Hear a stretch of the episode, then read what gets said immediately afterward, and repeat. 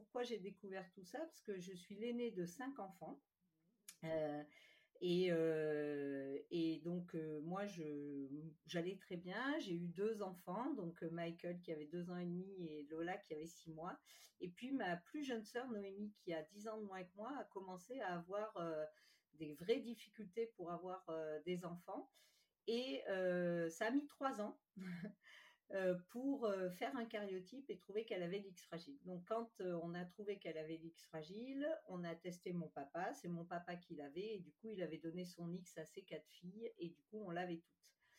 Mike était déjà né et mais on avait trouvé, bon c'était notre aîné donc on n'avait pas tellement de recul et comme je suis l'aîné dans la famille en plus on n'avait pas de recul sur d'autres enfants, mais il avait quelques comportements comme le battement de bras, des régurgitations, des otites séreuses on avait déjà été alerté par son parrain, le frère de mon mari, qui est médecin aux États-Unis, qui était médecin aux États-Unis et qui avait trouvé qu'il avait un comportement un peu autistique.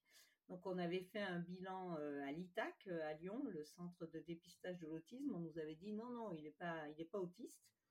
Et puis, on avait quand même commencé la, psychomotricité parce qu'il avait un, un, petit problème de motricité.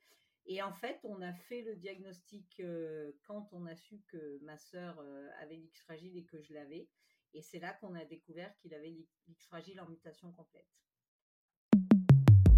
J'espère que cet épisode vous a plu. Merci d'avoir pris le temps de l'écouter. Et n'hésitez pas, si vous avez aimé, à le partager, à le commenter, à faire vivre la communauté Elsagis. Je vous retrouve très vite pour un nouvel épisode et n'oubliez pas que des lives sont aussi disponibles sur mon compte Instagram emily.b et que vous pouvez aussi retrouver toutes les informations de l'épisode sur le site du podcast www.elsagis.com. À très bientôt!